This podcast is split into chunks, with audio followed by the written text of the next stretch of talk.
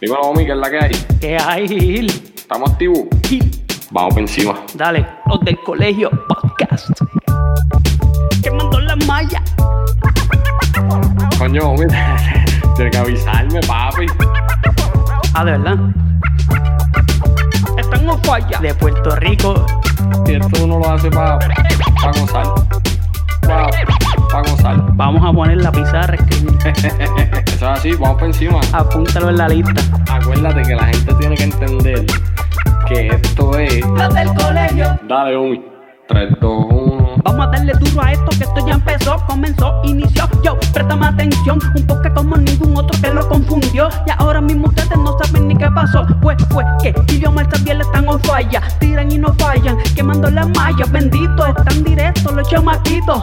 Como los triples que metía Joselito. Ya sonó el timbre, se acabó el recreo. Ahora vamos a vacilar como en un tripeo. Es en serio, escucharnos es un privilegio. Por eso es que siempre vamos a hacer del colegio. Ma- Mamba mentality. Las del colegio. Poniendo a escribir a la pizarra. O mi sabe. Las del colegio. Los del colegio podcast. Bueno, Gil, aquí estamos una vez más. Los del colegio podcast, un nuevo episodio traídos a ustedes por. ¿Por quién, Gil? Por Omar y Gil. ¿Qué es la que hay? Todo bien. Mira, tú sabes. este, Todo bien, todo bien. Muchas cosas están pasando en, en Puerto Rico eh, con lo que es la violencia hacia la mujer, la violencia de género. Este, nosotros llevábamos tiempito ya tratando de conseguir a alguien que supiera del tema y que nos pudiera instruir a nosotros. Eh, hace poco nosotros, yo vi un, un- un post de Abimael, saludos a Abimael, de una doctora. Y yo dije, pero ella es psicóloga, pues yo le voy a escribir para que esté con nosotros en el podcast. Da la casualidad que cuando entro a su foto de perfil, pues ella es conocida de nosotros. O sea, ella básicamente estudió un año después de nosotros. So, aquí la tenemos, es la doctora Yulimar Sáez Colón. Ella es psicóloga clínica. Bienvenida, Yulimar, a los del colegio. Gracias por estar aquí con nosotros. Gracias por la invitación y bienvenidos a quienes nos escuchan. Gracias, gracias. Este, cuéntanos un poquito de ti, Yulimar. Pues yo soy psicóloga clínica. eh, para efectos del resto del podcast me pueden decir Yulimar, no me tienen que decir doctora. Este. Siempre me gusta hacer esa aclaración. eh, llevo ya sobre 11 años trabajando el tema de violencia de género. Inicialmente violencia doméstica, que era como para el 2014 más se conocía. Eh, he trabajado, tengo una certificación en violencia, en psicoterapia de violencia doméstica y, sus familias, ¿verdad? De las sobrevivientes y sus familias, pero en, esta, en estos 11 años he trabajado con las víctimas, con los agresores y con los hijos. Aparte que también he trabajado la, la parte investigativa, así que tengo una visión bastante amplia de lo que es la violencia de género. Eh, yo en estos años me he dedicado bastante a los temas de violencia, de trauma, y por ahí es donde he estado, ¿verdad? Eh, ofreciendo mayor cantidad de servicios, pero sí, dentro de lo que es la violencia, pues conozco ambas caras, por así decirlo. Ok, um, ¿tú nos puedes explicar un poquito qué es violencia de género?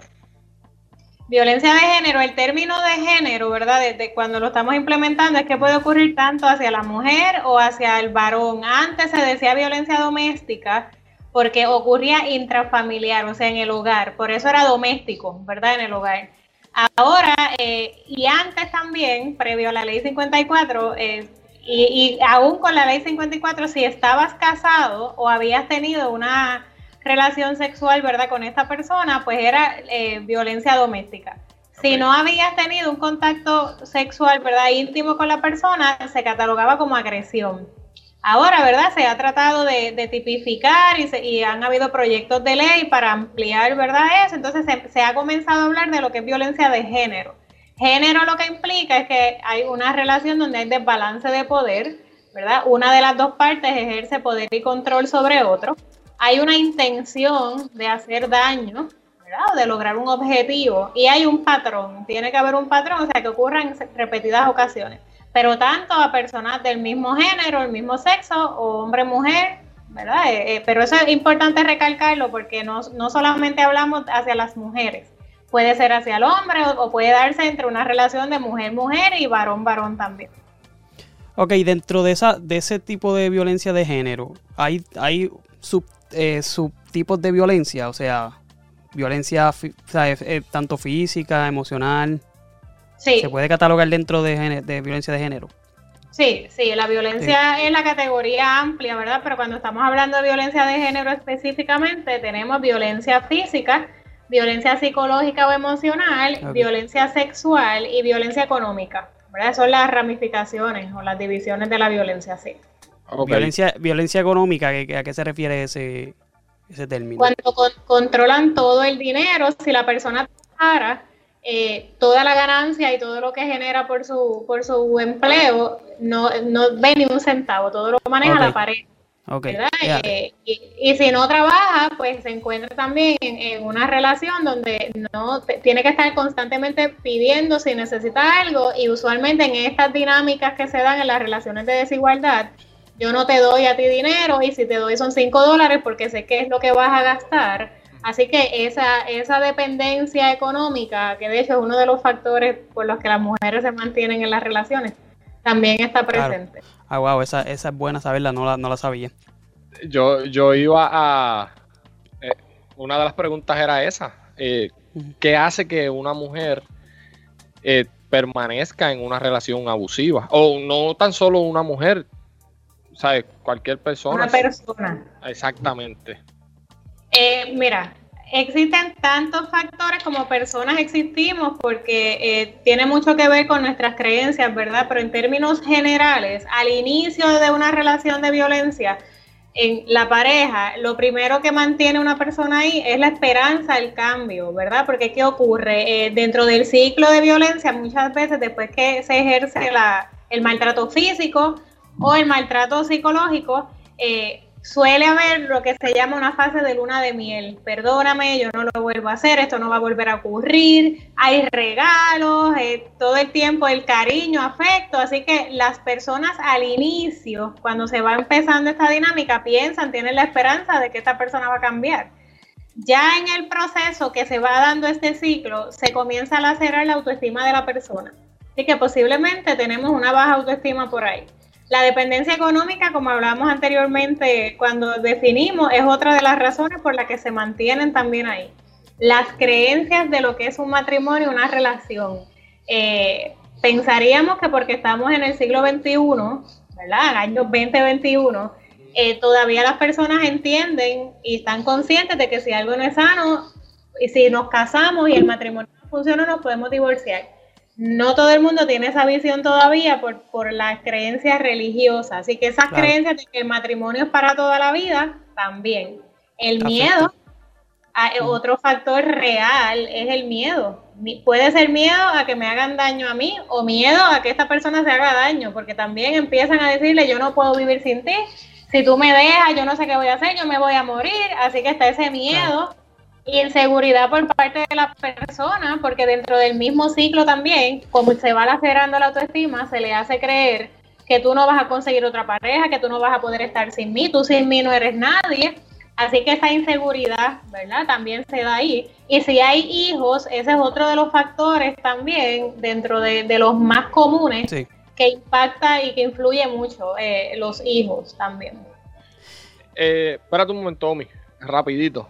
Este, también que mencionaste que ellos pueden amenazar, como que me voy a hacer daño yo y demás. También que te amenacen con tu familia, como que si te va, se le puede hacer daño a tu familia, ¿no?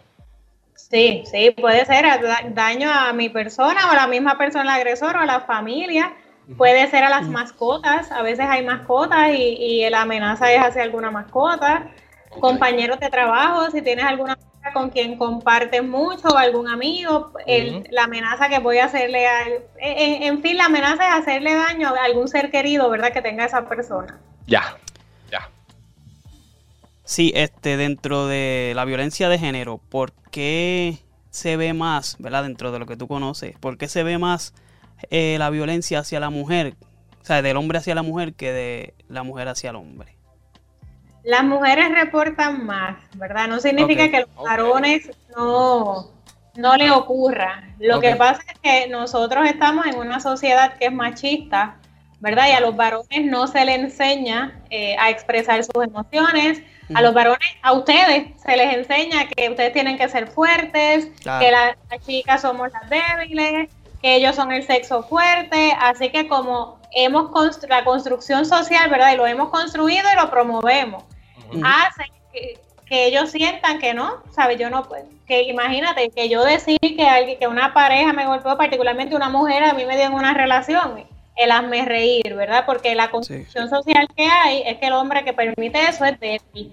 Y eso es una construcción incorrecta, ¿verdad? A los hombres le ocurre igual y lo sufren más porque lo tienen que vivir en silencio y muchas veces salir de las relaciones es aún más complejo porque no existe la misma cantidad de ayuda que hay disponible para las mujeres.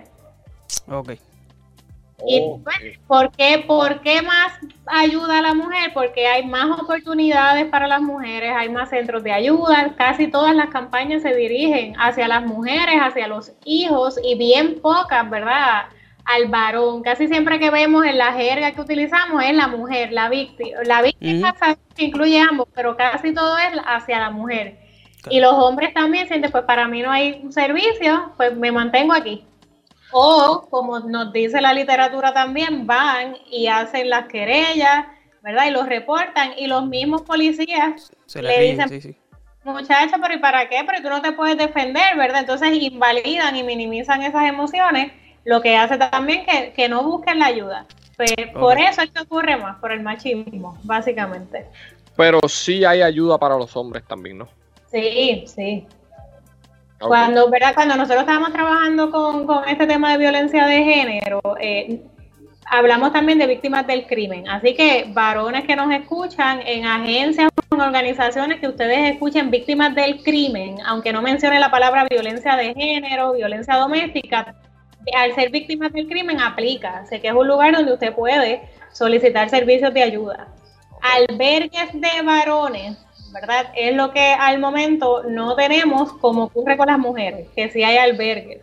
Pero sí los servicios ambulatorios, las orientaciones, pues también, también existen para los varones.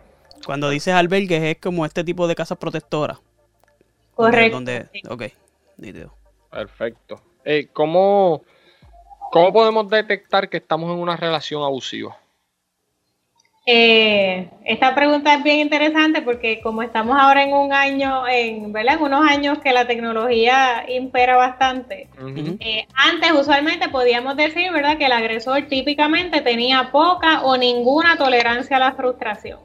Eh, una señal, nos debemos estar todos pendientes cómo esta persona maneja los conflictos, cuando algo no sale como es esperado, cómo lo hace, porque muchas veces poca tolerancia a la frustración.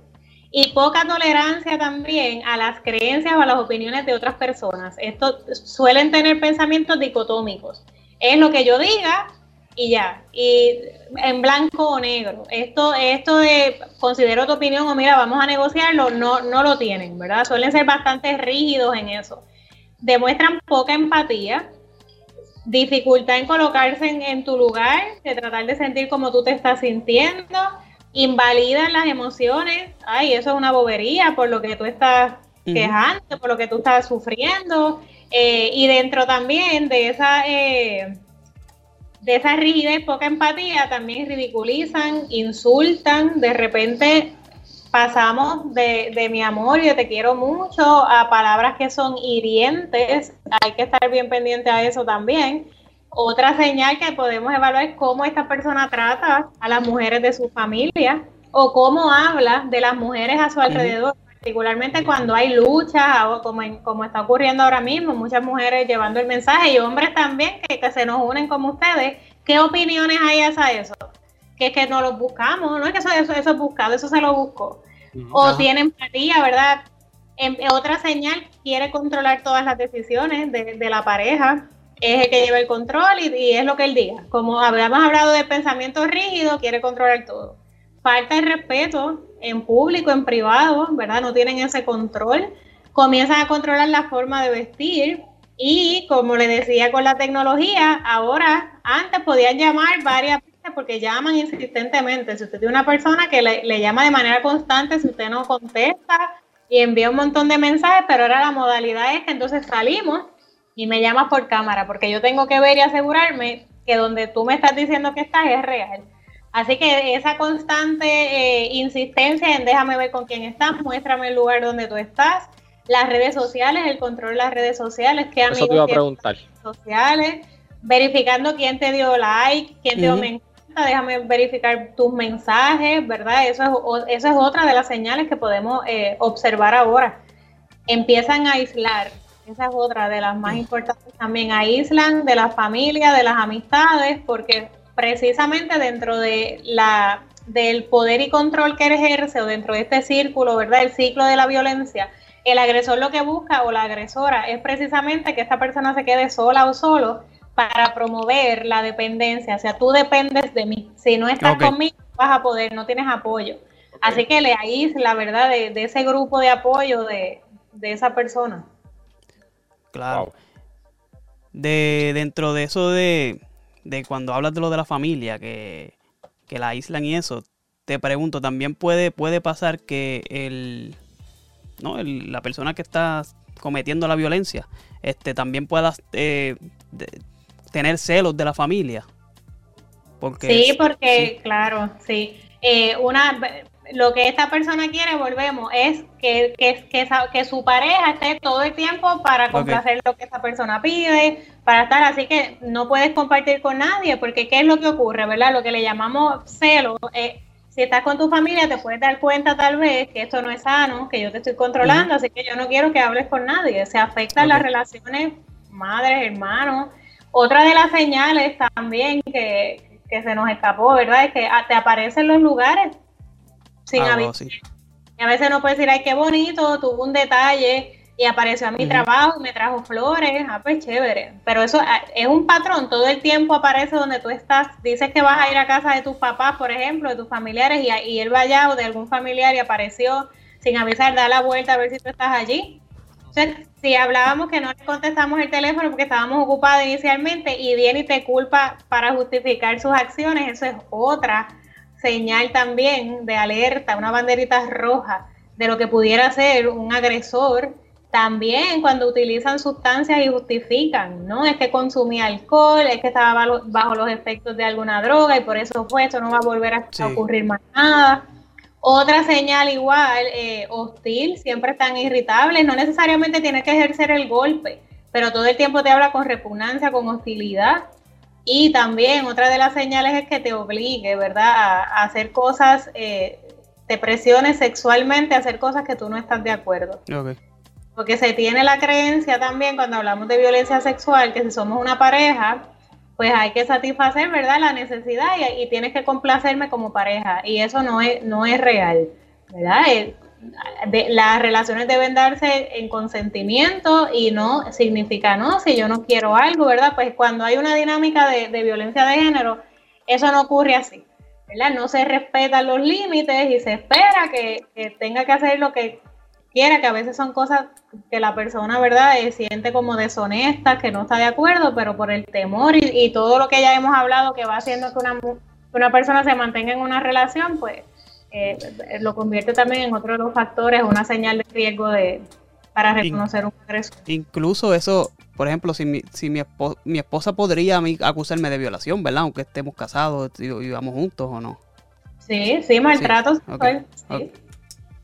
Y por, pues Gilan, perdóname, antes que siga, antes que, antes que se me vaya, ya que estamos en esta línea, este, esos son, los comportamientos que vemos del, maltratante, pero hay muchos, de la por experiencia propia, hay muchas personas que se pintan bien buenas al principio. Es bien difícil reconocer es, quizás esos comportamientos, ¿verdad? En, esos primeros días o meses de, esa relación. Sí, eso es bastante típico también de los agresores. Al principio, el agresor o la agresora lo que quiere es ganarse la confianza, ¿verdad? Está buscando ganarse la confianza, caer bien a todo el mundo, que tú creas cuando ejerce después la violencia, que no, que fue que se equivocó, que lo justificó, que esto no va a volver a ocurrir, eso es parte de la dinámica. Al principio sí, de hecho, muchas veces los agresores este, o las agresoras, ¿verdad? Eh, frente a la gente y a todo el mundo son bien serviciales, eh, jamás uno pensaría que, que, lo harían y dentro del hogar, ¿verdad? pues presentan una cara y un rostro totalmente distinto. Por eso también cuando a veces las personas van a, a, a decir, mira, me está pasando esta situación, necesito ayuda, por eso al principio no les creen. ¿verdad? Parte de lo que viven las víctimas en las relaciones o las sobrevivientes eventualmente cuando salen es que al principio no les creen, ¿cómo va a ser fulano? ¿Qué, qué tú haces? ¿Qué tú le estás haciendo? ¿O qué tú hiciste para que hiciera eso? Porque sí, sí. eso no es común, como él se comporta, ¿verdad? Como ella se comporta, así que en efecto, sí, esa es una de, las de las maneras en que se va desarrollando el ciclo, precisamente. De hecho, um, mencionaste que una de, de los red flags es que se te aparezca en los sitios. En estos días hemos escuchado pues una situación que sucedió en Puerto Rico que ella estaba diciendo que eso era lo que pasaba. En, que por eso fue que ella acudió a la, a, la, a las autoridades. Algo que yo me he dado cuenta en estos años, ¿verdad? Trabajando tanto con los con sobrevivientes como con agresores o agresoras, es que a veces cuando se va el sistema de justicia, ellos están buscando riesgo. ¿Hay riesgo o no hay riesgo? Y con eso es que ellos determinan si te dan una orden de protección o no. Y a veces el riesgo, ellos lo ven más que, no, pues te golpeó ya, pues mira, hay riesgo. Y esta parte del maltrato psicológico lo obvian totalmente, porque esto es presión psicológica pero también pasan por alto el potencial de riesgo. Y, me he dado cuenta en estos años, y por eso ya yo no hablo ni siquiera del riesgo. Yo cuando hablo, hablo del potencial de riesgo. Porque ya yo no puedo decir, mira, estoy en riesgo, no. No, no, es que ya potencialmente puedo estar en riesgo, porque ya yo vi esta señal y la literatura me dice, y en otros casos yo he visto estas cosas, así que me puede ocurrir a mí. Ya no podemos pensar que no, no, es porque solamente es psicológico y le está enviando unos mensajes, nunca la ha golpeado no va a llegar a asesinarla, porque en el caso de Andrea tenemos un ejemplo de eso. Eran mensajes, era la perseguía, aparecía donde quiera que estaba y llegó la a puerta. Le tocaba la puerta y la ventana. Wow. O sea que, el potencial de riesgo está ahí. Después que yo tengo unas señales y una persona eh, con estas conductas, cualquiera, cualquiera eh, puede llegar a asesinar. Así que tenemos que hablar y velar el potencial de riesgo. Y esto igual, si nos están escuchando personas que ahora mismo están en una relación, esto es bien importante y, y, lo he visto a través de los años y lo ve todos quienes trabajamos con esto, lo vemos. A ver, en promedio ocurren 35 agresiones antes de la muerte. Así que los dice, no han pasado tres veces nada más y no ha vuelto a pasar y llevamos un año, yo lo voy a intentar, o sea, nunca sabes cuándo va a ser la mm. siguiente.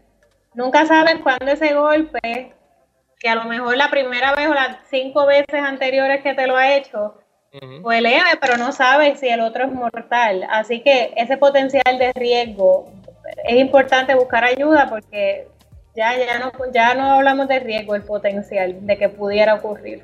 Exacto. Dime, Omi. No, que en, esos casos, ah, por ejemplo, ese ejemplo que estamos hablando de eh, Andrea, este, ella acudió a, las autoridades y no pasó nada. ¿Qué, ¿Qué, más ella podía hacer además de, de acudir a las autoridades? Porque, ¿verdad? Yo entiendo que lo hizo bien y, y como quiera no se le brindó la ayuda. ¿Qué, qué más, o sea, ¿qué más podría ella hacer? Por ejemplo, si en el caso de que ¿verdad? las autoridades no, no, no, no jueguen a favor de, de la persona, ¿qué, otro, qué otro método pudiera emplear la persona para, tratar de defenderse o qué sé yo? Eso es, eh, esto es una pregunta que pudiera ser un podcast completamente distinto, porque aquí tendríamos que irnos a hablar sobre entonces cómo una persona se pudiera defender si viene a hacerle daño, ¿verdad? Porque no, ¿Cómo, ¿Cómo, yo en la comunidad puedo entonces decirle a las personas, mira, he ido al tribunal, nadie me, me, no me está tomando en consideración, pues esta persona que ven aquí es mi agresor mi agresora, por favor avísenme si lo ven, ¿verdad? Pero algo que pasa mucho también es que, y que de hecho es, el sentir también de las sobrevivientes o de los sobrevivientes en los procesos, se les revictimiza mucho en los sistemas de justicia particularmente, no se les cree, se le dan las citas para después, les hacen esperar mucho.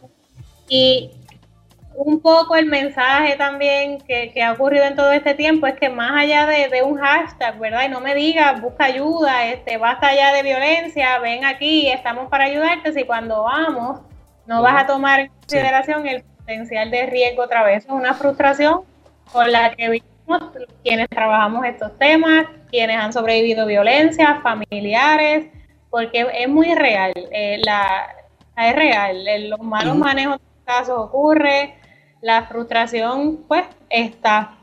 Alguien que le negaron una orden de protección y todavía siente que está en riesgo, pues seguir insistiendo, volver a ir al cuartel, como te digo, tener eh, listo mensajes, avisarle a personas, ¿verdad? tener como un banco de, de apoyo, pasa cualquier cosa, te voy a llamar, si ya yo digo X palabras, sabes que estoy en riesgo, llama a la policía, eh, esta es mi dirección, estos son los números de mis familiares, eh, tratar de alternar las rutinas, si todo el tiempo uno va por un mismo lugar, pues alternar eso, si nos están vigilando, ¿verdad? Y no tenemos la orden, porque de todas formas, como a veces también dicen las mujeres, ¿verdad? una orden pudiera ser un papel y no necesariamente protege, pero por otro lado, cuando sí la dan, pues es un papel que está a tu favor si pasa, pasara cualquier cosa, ¿verdad? Pero alterna, eh, es injusto, ¿verdad? Pero trata de no andar sin, sin compañía o si es muy tarde, pues está pendiente, que es como dicen algunas mujeres,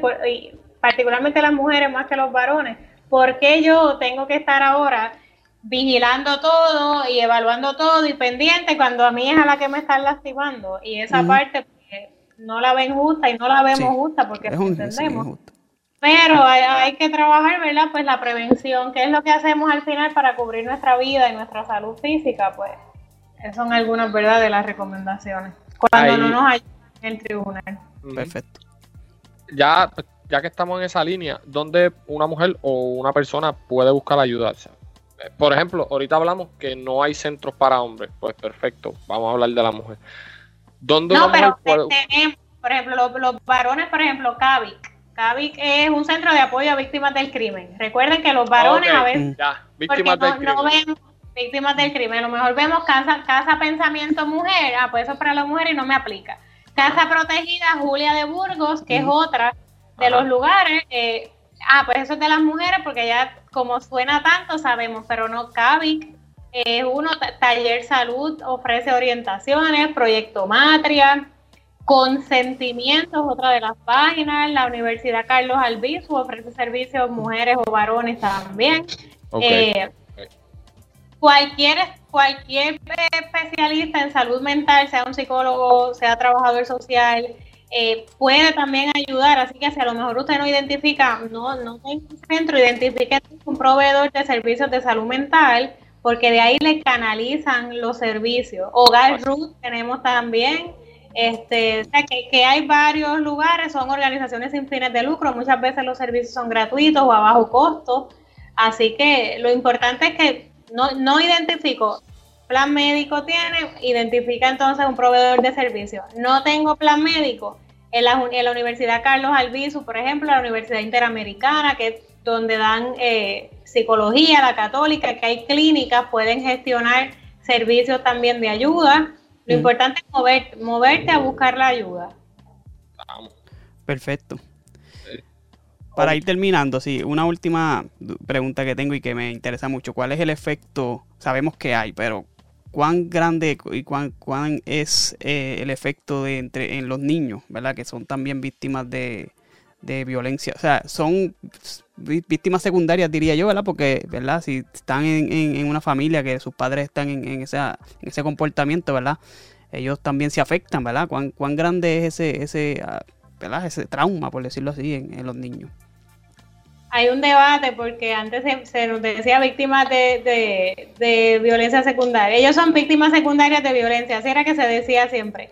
Ahora, eh, recientemente, como dos, tres años para acá, mucha de la literatura se está moviendo a decir, mira, no son víctimas secundarias, son víctimas igual porque están en el están ahí. claro, así que los efectos de los niños los vemos en cuatro categorías. Efectos psicológicos, emocionales, sociales y conductuales en todo lo que es básicamente el comportamiento humano y procesamiento. En, en, lo psicológico nosotros podemos ver que van desarrollando pensamientos obsesivos, ansiedad, sumisión, conductas de sumisión, problemas para dormir, pesadillas, coraje y no saber cómo manejar el coraje, tristeza, sienten miedo, confusión, vergüenza. ¿verdad? Eso es parte un poquito de lo que son los psicológicos.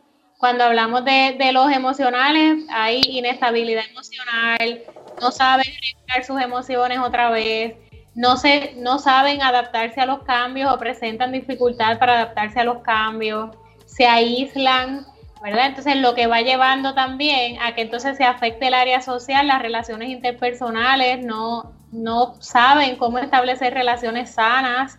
Eh, o, o, quieren ejercer control en esas relaciones o por su parte entonces son eh, sumisión, mucha sumisión y como dicen por ahí, pues lo que digan eso hace, no, no se atreve a hablar, no es asertivo y eso pasa en las relaciones de amistades, pero no estamos hablando de pareja todavía, así que eh, pueden empezar con patrones de, de agresión también, conductas agresivas, uso de sustancias para manejar pues, ya cuando van creciendo la secuela y el trauma que esto genera.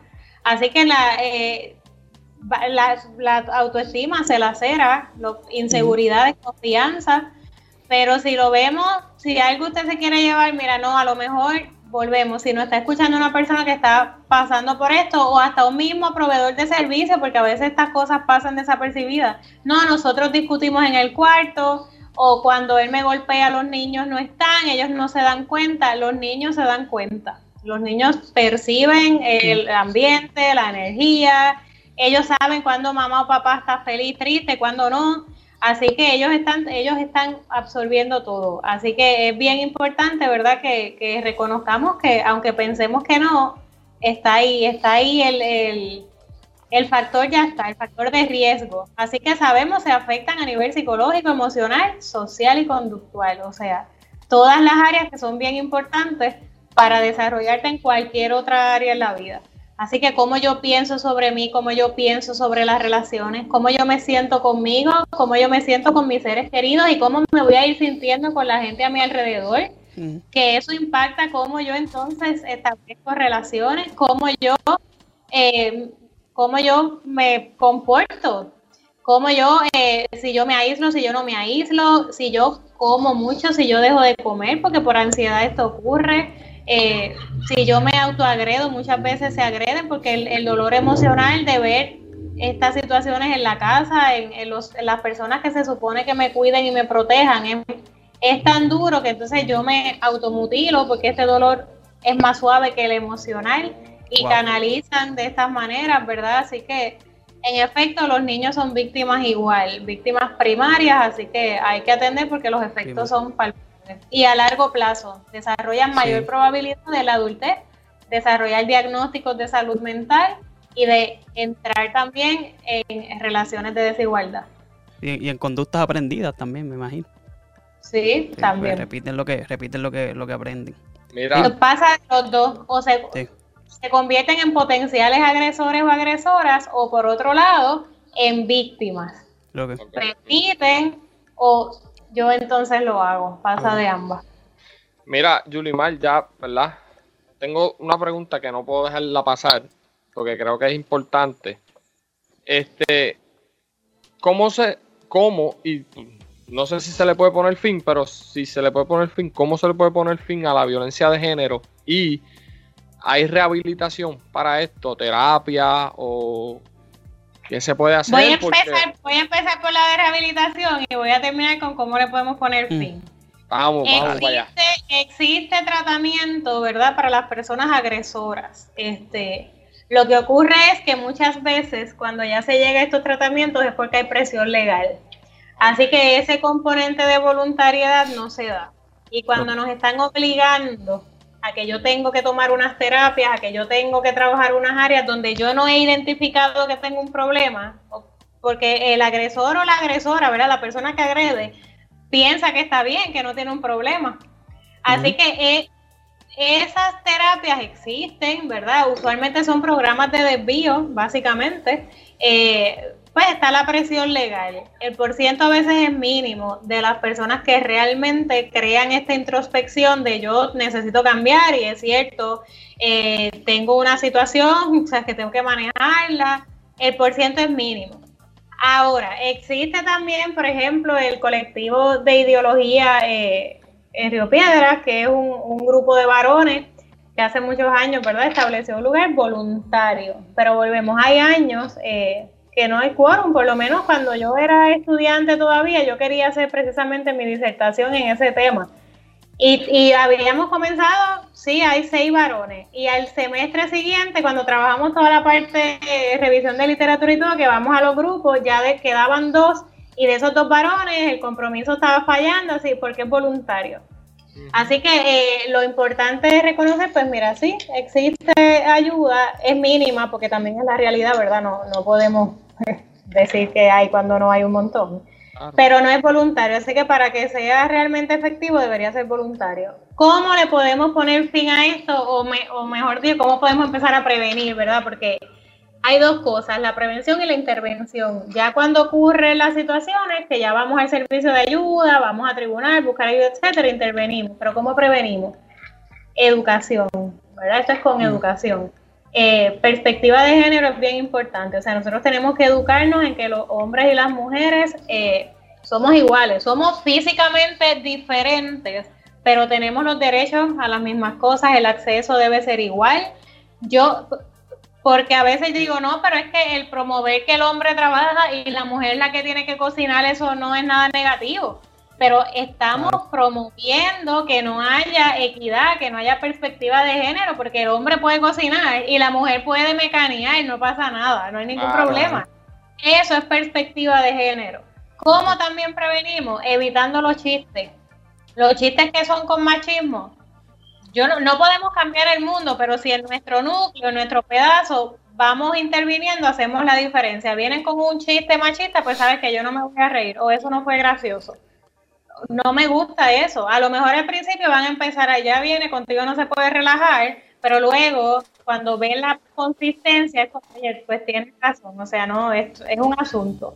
Eso de estar preguntándole a los niños que cuántas novias tú tienes desde kinder. El, primer día de kinder le preguntamos cuántas novias tú tienes. A las nenas no le preguntamos eso. A las nenas tú vas a tener novia en la universidad educación, porque ya estamos promoviendo, o sea, que el hombre está por encima de la mujer, que el hombre, pues con la, ella no, pero entonces yo como soy hombre sí puedo tener entonces más de una relación y yo sí puedo moverme de unas maneras distintas. Tú no, lo que lleva a que entonces el varón externaliza más, tú puedes salir, la nena tiene que estar en la casa. Así que eso también es ir educando en equidad, en igualdad, con oh. ahí, la perdimos un poco. Sí, pero ya la perdimos Quizás fue una, una, una llamada, quizás aprender nos da más trabajo que aprender. Pero eso es parte de también de cómo venimos. Nosotros tenemos que evaluarnos todo el tiempo, analizarnos cómo yo hablo. Cuando yo veo estos mismos casos, por ejemplo, cuáles son mis pensamientos, se lo buscó o es que mira lo que hizo, pues mira, bandera roja, prejuicio. Evalúa tus prejuicios, qué tú opinas con esto, discute con tus amigos de manera asertiva, mira, yo pienso esto, ¿qué tú piensas? Acepta también cuando alguien te dice, mira, estás equivocado en este tema, eh, la víctima nunca es la culpable y eso es bien importante. A veces que se lo busco, no, la víctima nunca es, la culpable ni responsable porque al final quien ejerce la violencia es quien toma la decisión y quien pudo haber evitado teniendo autocontrol. Así que la víctima, no importa qué, no importa qué, nunca va a ser la culpable. La culpa siempre es de la persona que termina ejerciendo la violencia. Así que cuando vamos aprendiendo y desaprendiendo sobre estos temas, podemos empezar a prevenir. Pero yo creo cómo ponerle fin de aquí a 50 años, educación. Ahora, esto es más complejo de lo que parece y de lo que pudiera sonar, porque aquí estamos hablando de una construcción social, aquí hay que ver las comunidades cómo piensan sobre esto, la misma religión cómo se promueve, la misma familia, las escuelas, así que esto es más complejo y multifactorial, ¿verdad? No se debe a un solo factor, pero mientras dentro de lo que podamos ir haciendo con la educación, llevando un mensaje, vamos por lo menos abriendo el camino, ¿verdad? Y tratamos de sembrar la semilla por ahí. Hay que aprender a desaprender, como decíamos nosotros en, el podcast. Nosotros hicimos un podcast, ¿verdad? Dando nuestra opinión de lo que estaba pasando en la violencia y, ¿verdad? eso fue una de las cosas que tocamos. Y queríamos, ¿verdad? Tenerte, tener una profesional como tú, ¿verdad? Que nos diera más información este, de las cosas, ¿verdad? Ya en conocimiento profesional como las tienen ustedes. Y te agradecemos por estar aquí, de verdad que sí. Este, no sé si Gil tiene algo más que decir. Claro, no, no, que por, esa línea queríamos tener a alguien que nos ayudara a desaprender lo que ya habíamos Exacto. aprendido, tú sabes. Y pues nada, yo le doy las gracias a Yulimar que sacó de su tiempo. Yo sé que ella está metiéndole súper. Nosotros tra- Sí, venimos tratando de Mm. hacer esto hace par y ella me dice, chico, mala mía, que pero yo entiendo y, y nada, este espacio está abierto para ti. Si quieres decir algo más. No, gracias, gracias por la oportunidad y gracias a ustedes por haber hecho ese podcast de desaprender para aprender. Me encanta, yo, yo uso un montón esa frase porque pues, ¿sabe? así es que va, se van dando los procesos de transformación. Estoy a su orden y a su disposición, así que cuentan conmigo y, y sigamos haciendo la diferencia. Eso, eso es una de las maneras como vamos poniendo fin también. Así que gracias Sí, por su trabajo también.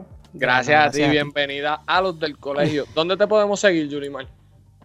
En las redes sociales, Facebook e Instagram, doctora Yulimar Sáez Colón, psicóloga clínica, y Yulimar con J. Doctora Julimar se escribe, Yulimar Sáez Colón. Así lo vamos a poner en la, en, en la descripción. Omi, ¿dónde nos siguen a nosotros? Bueno, nosotros en los del Colegio Podcast, todas las redes sociales, Facebook, Twitter, Instagram, eh, YouTube, tanto en redes sociales como en las eh, plataformas de audio, eh, Anchor, Spotify, ah, Google Podcast, Apple Podcast. Por ahí también nos puede seguir. Este, Yulimar, muchas gracias. de- nos sentimos orgullosos, ¿verdad? ¿verdad? De que tú seas de, de- de nuestra, de nuestro barrio, por decirlo así. eh, y estás este, Sí. ejerciendo esa, esa labor y ese, ese, ese trabajo que, que llevas también, que he visto también eh, con, los, con los presos, ¿verdad? Este, confinados. Este, eh, de eso podríamos hablar en, en otro podcast también, que es un tema muy interesante. Así que te agradecemos Sí. por haber estado con nosotros. Sí, claro que sí. Vamos. Gracias y gracias a todos los que nos van a escuchar, los que nos están escuchando. Compártanlo para que más gente nos, nos escuche, que eso es lo que queremos, llevar el mensaje, ¿verdad? Y, y educar y hacer la diferencia. Así que si tú nos escuchaste, ayúdanos a que nos sigan escuchando también. Eso es así. Y si, oye, si ves una de lo que, algo de lo que dijo Yulimar que te aplica, pues busca ayuda. No esperes a que sea muy tarde. Porque imagínate tú, esto hay que pararlo. Yuli, muchas gracias, Yulimar. Omi, gracias. Y síganos en las redes sociales. Vamos allá. Vamos allá.